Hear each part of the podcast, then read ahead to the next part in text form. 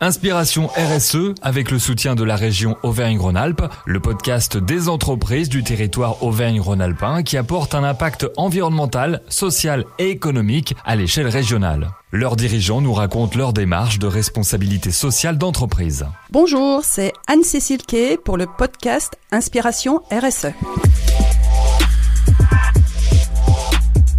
Bonjour Anne-Cécile. Bonjour Romain.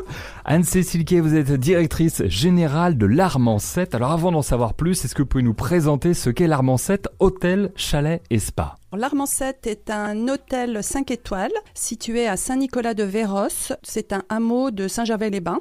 Mhm.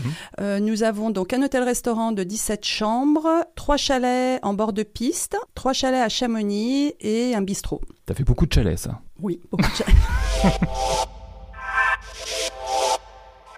Anne-Cécile Gay, on va parler ensemble de votre euh, démarche et vos engagements RSE qui datent d'ailleurs bien avant même la construction de l'hôtel. Oui, tout à fait. Euh, notre propriétaire a émis le souhait de travailler euh, dès le début du projet, déjà avec des entreprises locales, mais surtout un architecte local, puisque Gilles Grandjacques est habitant et voisin de l'Armancette. Il est notre architecte. Et on a également travaillé qu'avec des entreprises locales, entre Salanches, Saint-Gervais, Combloux et Megève.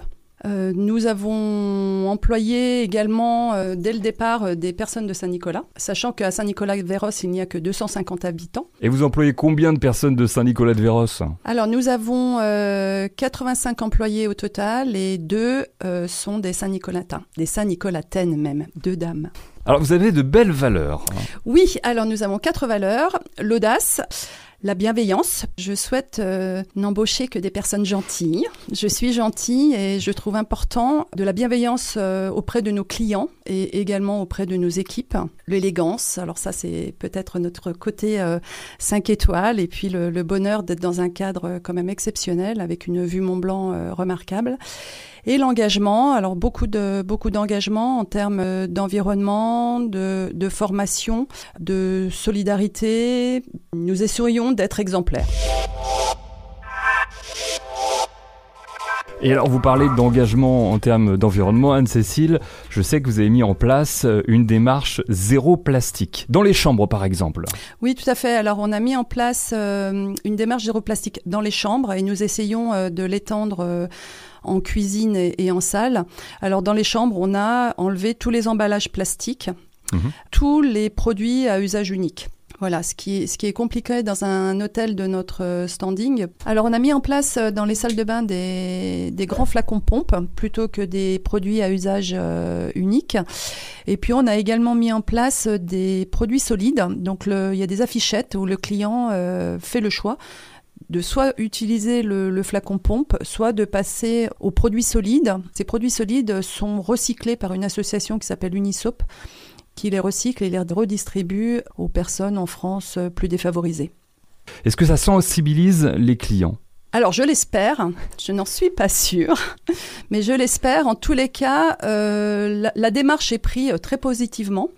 Euh, également euh, auprès des agences euh, avec lesquelles nous travaillons quand on fait des salons. Les agences qu'on rencontre sont, sont souvent très contentes voilà, et très favorables au fait qu'on ait cette démarche.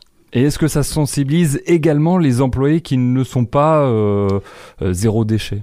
Oui, oui, je pense parce que je n'ai pas l'idée du pourcentage, hein, mais je pense que euh, une grande partie de l'équipe n'était pas, en tous les cas, sensible au départ euh, à cette démarche euh, zéro déchet, zéro plastique, diminution de l'impact. Et maintenant, ils nous accompagnent dans cette démarche. Et puis Anne-Cécile, je vois également que vous utilisez un compost électromécanique. C'est quoi ça? Oui, tout à fait. Alors on travaille avec une société qui s'appelle Biotech. Euh, c'est un collecteur de déchets mhm. alimentaires. Tous les déchets, sauf euh, vraiment les gros os une machine qui chauffe et qui digère euh, les déchets et qui, en, 24 heures, nous fournit du compost qu'on utilise dans nos jardins, autant dans les chalets qu'à l'hôtel, et, également qu'on redistribue. Les employés ou des personnes du village peuvent venir chercher du compost. Euh, qu'ils peuvent utiliser chez eux. Euh, voilà. Bah, c'est une belle dans leur démarche. Plantation. oui. Anne-Cécile, quittons les chambres et allons faire un tour dans les cuisines. alors, dans les cuisines, on essaye d'abord de, travailler avec des produits locaux. Premièrement, ça c'est bien. Au maximum, hein, euh, soit des fermes, soit des producteurs euh, locaux, en Savoie et Haute-Savoie, puisque euh, il y a quand même des produits qu'on est obligé d'aller chercher en Savoie, hein, qu'on ne trouve pas en Haute-Savoie. On a bien sûr une collecte des huiles usagées. on a au, sein du restaurant, on utilise de l'eau microfiltrée pour éviter le, transport de, de bouteilles d'eau. Donc il n'y a plus de bouteilles en plastique pas de bouteilles en plastique du tout. Euh, on a des bouteilles en verre en fait, euh, avec de l'eau microfiltrée qu'on remplit en eau plate ou en eau gazeuse. Bien sûr, comme la plupart des restaurants maintenant, on utilise des QR codes, hein, autant dans les chambres que dans le restaurant pour éviter tout ce qui est impression euh, papier. Et on collecte également les bouchons de liège pour la recherche pour le cancer. Anne-Cécile, est-ce que toutes ces démarches, toutes ces actions favorisent l'embauche aussi bien en hôtellerie ou en restauration? Alors en restauration, oui, je pense, puisque les cuisiniers euh, sont toujours sensibles au fait qu'on puisse avoir un, jardin ou consommer local. C'est quand même une, une, grande euh, force. Une grande force, oui. Et puis actuellement, c'est tendance, je mmh. pense. En hôtellerie, je ne sais pas. Je ne saurais pas dire si vraiment euh, ça nous aide en termes de recrutement côté hôtelier, mais je l'espère.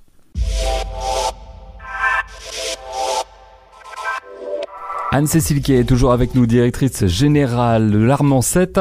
Anne-Cécile, quels a été ou quels ont été les éléments déclencheurs pour la mise en place de toutes ces belles choses dans le domaine du RSE à l'Armancette? Alors, je pense qu'on n'a pas eu de vraiment d'éléments déclencheurs, si ce n'est que je suis euh, assez écolo moi-même. Saint-Nicolas, c'est un village qui est vraiment très préservé, extrêmement beau. Euh, la montagne est très présente. Hein. on est on est un petit peu en altitude puisqu'on est à 1100 mètres, mais on a tout le panorama de la, chaîne du Mont Blanc devant nous. Il a été euh, évident ou naturel euh, depuis le départ de, prendre soin de, cet environnement.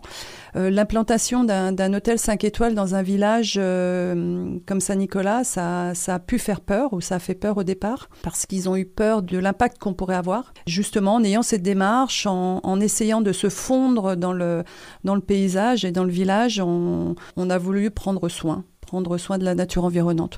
Donc, euh, ouais, non, la démarche a été un peu euh, naturelle. Comment mesurez-vous le succès, les résultats de l'avancement de toutes ces démarches? Peut-être un petit peu de temps en temps, quand on fait un constat de où on est parti et, où on est maintenant. On a quand même mis beaucoup de choses en place en seulement deux ans. Pour les équipes, c'est devenu un petit peu naturel. Donc, je crois qu'on ne fait pas du tout le constat au quotidien. On fait le constat, par contre, des fois avec euh, des clients qui sont sensibles ou qui trouvent intéressant qu'on soit dans une démarche environnementale Anne-Cécile qui est avec nous pour ce podcast Inspiration RSE, directrice générale de l'Armancette. Anne-Cécile, comment voyez-vous l'évolution de votre secteur? Euh, Votre entreprise, par exemple, dans les années qui viennent face à différents enjeux, on pense à l'écologie, on en a bien parlé, les enjeux sociaux ou encore économiques toute, l'hôtellerie-restauration a bien pris la mesure euh, de la protection de l'environnement et, du lien euh, social.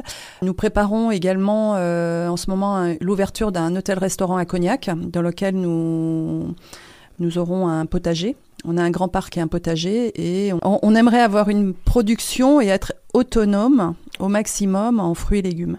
Alors, euh, en termes de recrutement, le recrutement est extrêmement compliqué. En tous les cas, ça, va euh, s'accroître dans le futur. On va, embaucher des personnes non qualifiées qu'on devra former.